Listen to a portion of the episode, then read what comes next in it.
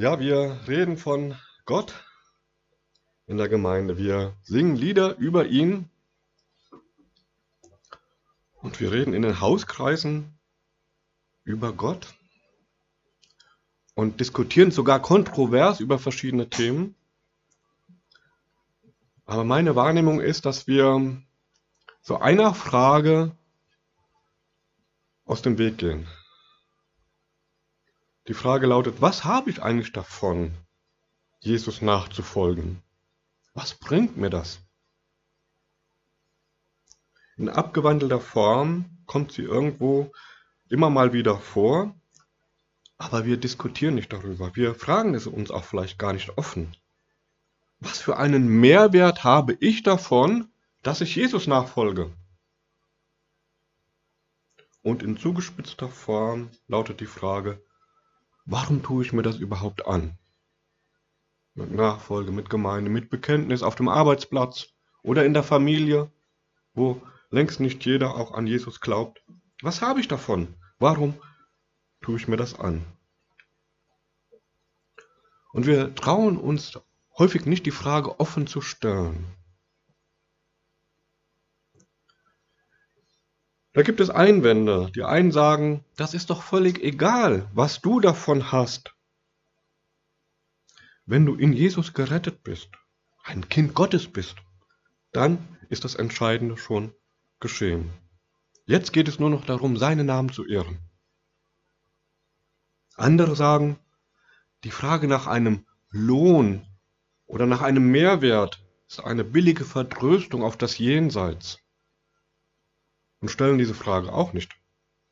Und wieder andere sagen, dass es bei der Nachfolge in erster Linie um Hingabe geht, um Dienst, um Verzicht und nicht um Lohn, einer Belohnung oder so etwas. Und dann gibt es die, die sagen, diese Frage darf nicht gestellt werden, denn sie beleidigt ja Gott. Schließlich hat er seinen Sohn gesandt, hat alles gegeben und wir reduzieren diesen ganzen Vorgang auf so eine einfache Frage, was bringt mir das?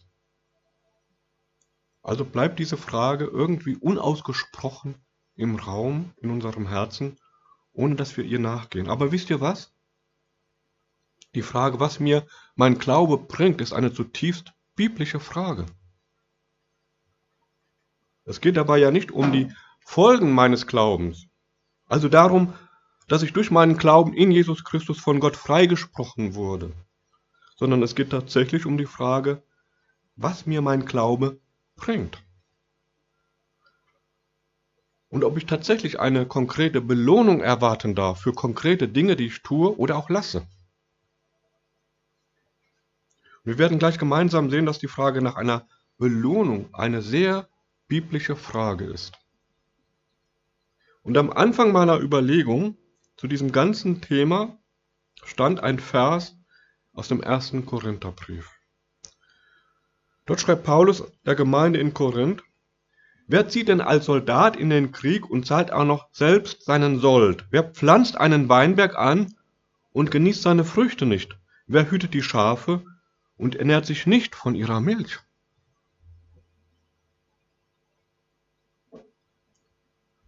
Paulus wehrt mit diesem Vers Vorwürfe ab, er nutze die Gemeinde aus. Seine Kritiker behaupten, er tue nicht genug für sein Geld. Und Paulus führt sehr deutlich aus, dass auch er, wie jeder andere auch, einen Anspruch auf Essen und Trinken, aber auch auf das, was die Gemeinde als Mehrwert bietet, hat. Von daher ist dieser Vers zunächst eingebunden in einen konkreten biblischen Kontext aber steckt eben doch auch eine tiefe geistliche Wahrheit in dem Vers, der über den damaligen Kontext hinausgeht. Denn der ganze Zusammenhang dieser Verse macht deutlich, dass jeder in der Gemeinde, damals wie heute, das in Anspruch nehmen darf, was die Gemeinde als Mehrwert bietet. Und dass jeder das was der Glaube in einem bewirkt hat, auch schon jetzt in Anspruch genommen werden darf. Es geht in diesem Vers also nicht um Verzicht. Was muss ich als Paulus noch tun? Worauf muss ich noch verzichten, damit die Gemeinde zufrieden ist? Sondern es geht Paulus um den Genuss von geistlichen Früchten, die es in der Gemeinde gibt und die ihm natürlich auch zur Verfügung stehen. Und wenn wir das übertragen auf uns und wer so einsteigt in die Frage rund um Glaube und Sinn und Zweck von Nachfolge, der ändert sofort seine Perspektive. Der fragt nicht mehr, was noch besser werden muss mit meinem Glauben, mit Gemeinde, mit der christlichen Welt oder was auch immer, sondern der schaut auf die Dinge, die schon gewachsen sind. Wer so einsteigt in die Frage, der schaut in erster Linie auf das, was wir Früchte des Geistes nennen. Und weniger darauf, was der Geist noch an mir bewirken muss oder sollte. Im geistlichen Leben, also im Leben aus dem Glauben heraus, gibt es ja Entwicklungen, die die Bibel an verschiedenen Stellen mit Früchten vergleicht. Und ich habe mich gefragt, im Kontext dieser Predigt und darüber hinaus, wann ich eigentlich beginnen möchte, diese Früchte auch zu genießen. Wann will ich eigentlich damit anfangen? Wenn die Bibel an verschiedenen Stellen davon spricht, dass der Geist in uns etwas bewirkt, etwas wachsen lässt, was er mit Früchten vergleicht, frage ich mich, ja wann denn nun? Wann darf ich das denn essen? Im übertragenen Sinne.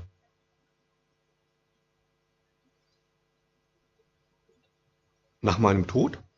Okay. Aber wenn diese Früchte doch jetzt schon vorhanden sind, in meinem Leben, im Leben der Gemeinde, stellt sich doch die Frage, warum ich sie nicht jetzt schon auch genießen darf, in Anspruch nehmen darf. Ich glaube, dass Paulus das genau so sagen wollte mit diesem Vers. Durch unseren Glauben werden Dinge in unserem Leben neu, anders, gut, Heil. Nicht alles, das ist uns allen bewusst. Nicht alles wird gut in unserem Leben, aber vieles. Und das, was Gutes entsteht, was wächst in unserem Leben, das dürfen wir doch eigentlich in Anspruch nehmen. Es gehört doch zu unserem Leben dazu, oder?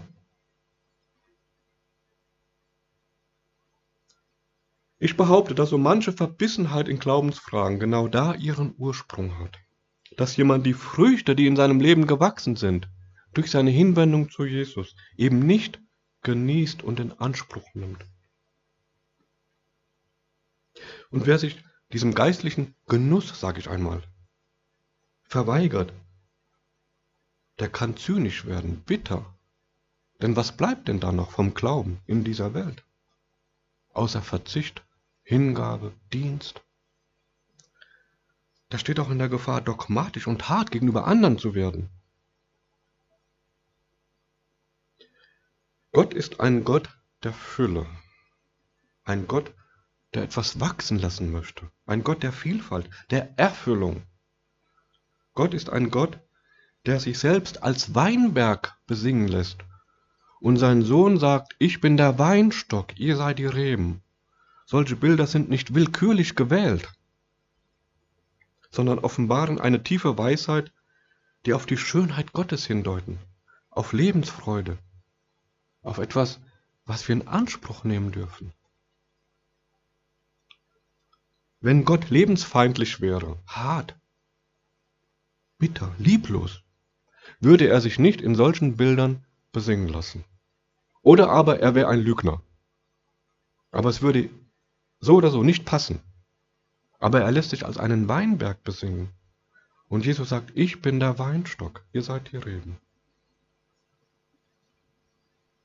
Schaut mal, wir würden ja auch in unserem nicht geistlichen Leben, also in unserem Alltag, der nichts mit dem Glauben so vielleicht zu tun hat, hart werden, wenn es keine Feiertage gäbe, keine Musik, keine Feste, keinen Tanz, keine Lebensfreude. Aber ausgerechnet in Glaubensfragen stehen wir in der Gefahr, zu leben wie ein Soldat, der in den Krieg zieht und dafür den Sold auch noch selbst aufbringen muss. So leben Christen manchmal ihren Glauben. wie ein Soldat, der in den Krieg zieht und der alles selbst bezahlen muss, um sich diesem lebensfeindlichen Ding auszusetzen. Oder wie ein Weinbergbesitzer, der einen Weinberg kultiviert mit viel Aufwand, aber keine einzige Traube selbst genießt. Oder wie ein Schafherdenbesitzer, der die Milch seiner Schafe eher wegschüttet, als sie selbst zu trinken, auch dann, wenn er Durst hat. Lebst du so deinen Glauben? Ich predige keinen billigen Genuss, weder geistlich noch weltlich. Mein Thema lautet Erfüllung, Belohnung von einem Gott, der gerne gibt. Und mein erster Impuls dabei ist, dass wir den Lohn, der uns hier bereits zusteht, der schon in diesem Leben gewachsen ist, auch tatsächlich in Anspruch nehmen. Ich habe mal in Mali Soldaten kennengelernt, die tatsächlich in den Krieg gegen die Islamisten gezogen sind und sich alles dafür selbst kaufen mussten. Selbst die Patronen für ihre Gewehre. Die sind zu mir gekommen, zu anderen Kollegen. Eigentlich stand ihnen das Geld zur Verfügung, aber landete dann in den Taschen der vorgesetzten Offiziere. Aber um nicht als Fahnenflüchtiger zu gelten, mussten sie das Equipment kaufen, um damit dann in den Krieg zu ziehen. Und haben sie den Einsatz überlebt? Viele haben das nicht überlebt. Wenn sie aber überlebt haben, mussten sie, als sie zurückkamen, erstmal ihre Schulden bezahlen für das, was sie vorher getan haben im Krieg. Was für ein Irrsinn. Und könnt ihr euch nun die Motivation vorstellen dieser jungen Männer, die dort im Krieg waren und alles, was sie dafür brauchten, auch noch selbst bezahlen mussten, während die korrupten Offiziere in der sicheren Kaserne saßen? Könnt ihr euch die Motivation dieser Männer vorstellen? Eine Armee mit solch einer inneren Verfassung hat bereits vor dem ersten Gefecht verloren. In ihr kämpft keiner mit Leidenschaft, mit Hingabe, mit Ausdauer. Jeder wird versuchen, irgendwie zu überleben. Mehr nicht. Eher weglaufen als sich dem Kampf zu stellen. Und wisst ihr was? Genauso leben viele Christen. Sie tun etwas für Jesus. Sie dienen ihm mit Hingabe. Sie reden von Verzicht. All das sind wichtige Aspekte im Glauben, überhaupt keine Frage. Aber wenn das alles ist, dann geht es auch im Glauben irgendwann nur noch darum, zu überleben. Es fehlt das Schöne. Es fehlt der Heimataufenthalt. Es fehlt die gerechte Belohnung. Es fehlen die Früchte. Der Genuss, die Leidenschaft. Es fehlt der Lohn für die Mühen des Glaubensalltags. Der Lohn liegt bereit im Hier und Jetzt und in der Ewigkeit. Und wir sehen bereits an dieser Stelle, dass die Frage, was bringt mir mein Glaube, sehr tief gehen kann. Sie berührt Bereiche wie innere Motivation, also mit welcher Leidenschaft folge ich Jesus. Und es berührt den Bereich der Hoffnung. Was glaube ich eigentlich? Was mich da erwartet? Was hoffe ich eigentlich? Wenn wir von Hoffnung reden, was hoffe ich da überhaupt? Gut, wenn wir diese Frage stellen. Was bringt mir mein Glaube? Was habe ich davon?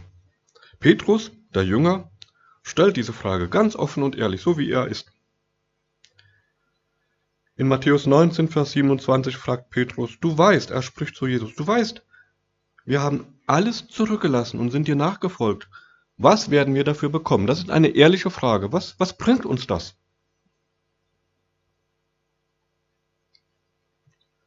Aber in dieser Frage schwingt auch schon der Keim der Verbitterung mit. Spürt ihr das? Wir haben alles verlassen. Was bringt uns das? Wenn diese Frage nicht gut beantwortet wird, dann endet derjenige in der Verbitterung. Denn die Antwort muss lauten, es bringt dir gar nichts. Du hast nur verzichtet. Aber bekommen hast du dafür nichts. Und wäre Jesus jetzt wie ein korrupter Offizier, würde er der Frage ausweichen. Oder er würde seinen Jünger gleich wieder in den Krieg schicken, damit der nicht auf böse Gedanken kommt. Aber Jesus ist nicht wie ein korrupter Offizier, der andere für sich kämpfen lässt und ihnen dann auch noch den Sold vorenthält. Jesus antwortet auf die Frage und er ist nicht beleidigt, sondern er antwortet ehrlich. Und wisst ihr, warum er ehrlich antworten kann? Weil er weiß, dass es eine Belohnung gibt dafür. Für das, was Petrus aufgegeben hat. Ich werde euch gleich seine Antwort vorlesen. Und dazu noch andere Stellen aus dem Neuen Testament. Es gibt überraschend viele Stellen dazu. Und das zeigt, dass nicht nur die Jünger einen Lohn erwarten dürfen, sondern auch wir. Das geht über den Kontext hinaus. Und dass es so viele Stellen gibt, bedeutet, dass Lohn und Belohnung ein Teil des Konzeptes Gottes sind. Und das ist mein zweiter Impuls für dich. Die Frage nach einem Lohn ist für Gott nicht ungeistlich oder peinlich, sondern legitim. Er möchte, dass wir nachfragen. Denn Gott möchte, dass wir sehen und erkennen, dass es eine Belohnung gibt. Für uns. Vielleicht auch für das, was du schon aufgegeben hast. Was auch gut war, dass du es aufgegeben hast weil es dich kaputt gemacht hat. Aber das ist nicht alles. Es gibt noch ein Mehr.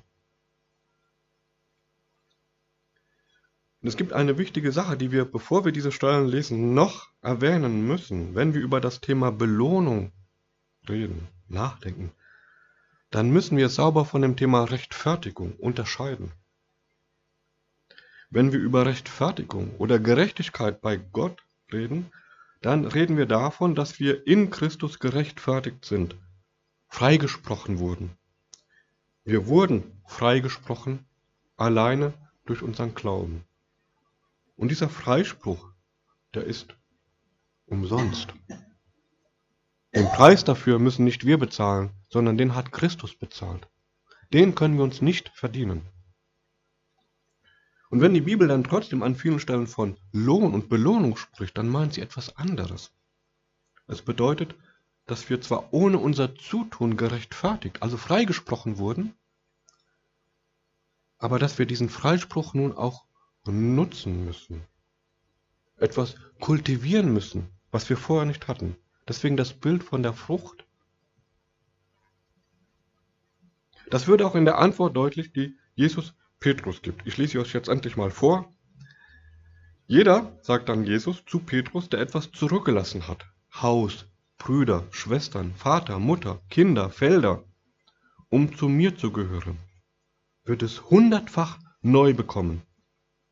Und dazu bekommt er noch das ewige Leben als Erbe geschenkt. Und das Erbe, wie Jesus es hier bezeichnet, ergibt sich aus der Rechtfertigung. Es wird uns geschenkt in Christus. Das können wir uns nicht verdienen.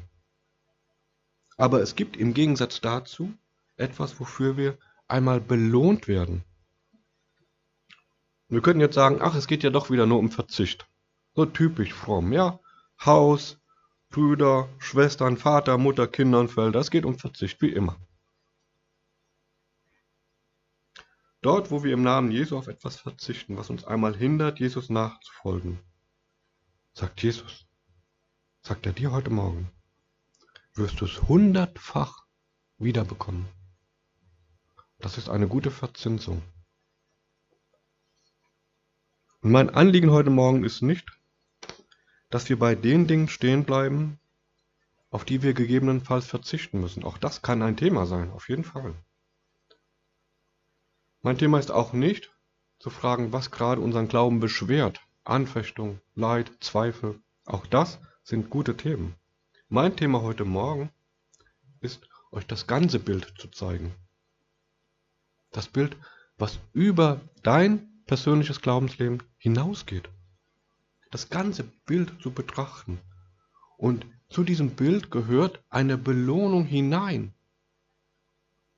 Etwas, was Schönes, Früchte, etwas, was wir genießen dürfen.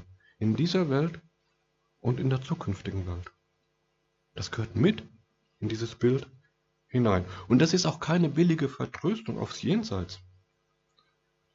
Denn den Lohn erhalten wir hier und im Jenseits. In diesem Leben erhalten wir einen Vorschuss, sagt Paulus einmal an anderer Stelle.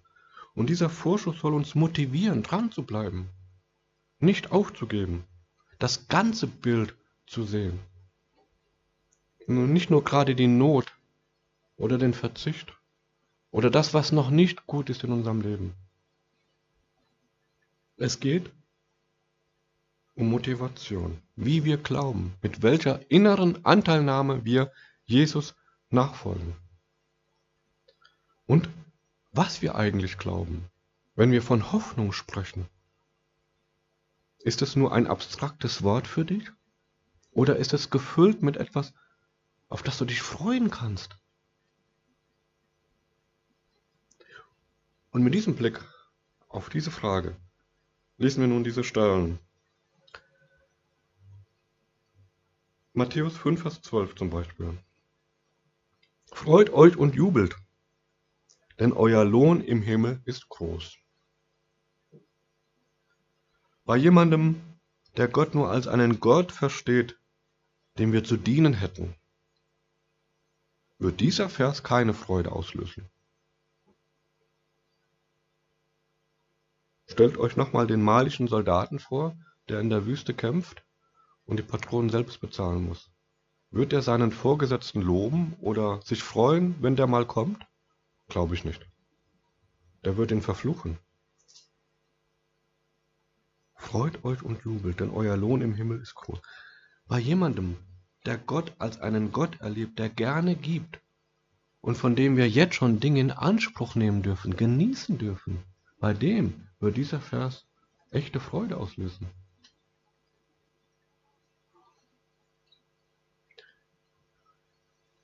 Die Frage, die wir heute bedenken, tangiert wie so oft die Frage, wie sehe ich eigentlich Gott? Wer ist Gott für mich? Ist er wie ein korrupter Offizier, der mich in den Kampf schickt und mir Dinge abverlangt? Oder ist er ein Gott der Fülle, der Liebe, der Lebensfreude?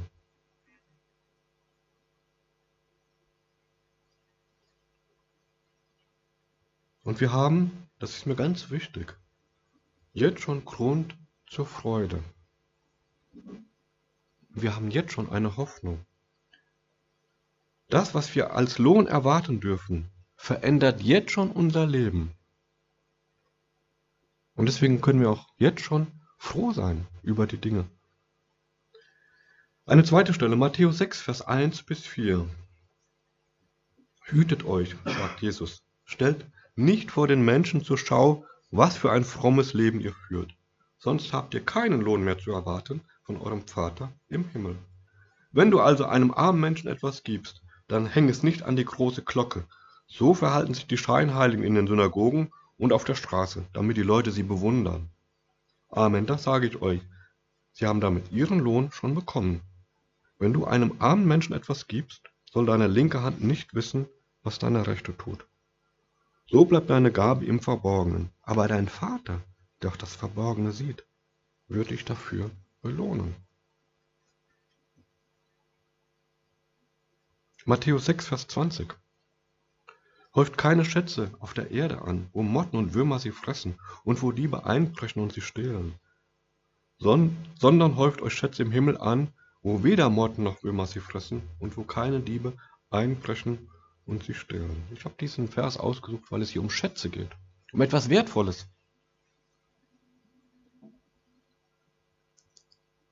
Etwas, was dir wertvoll ist.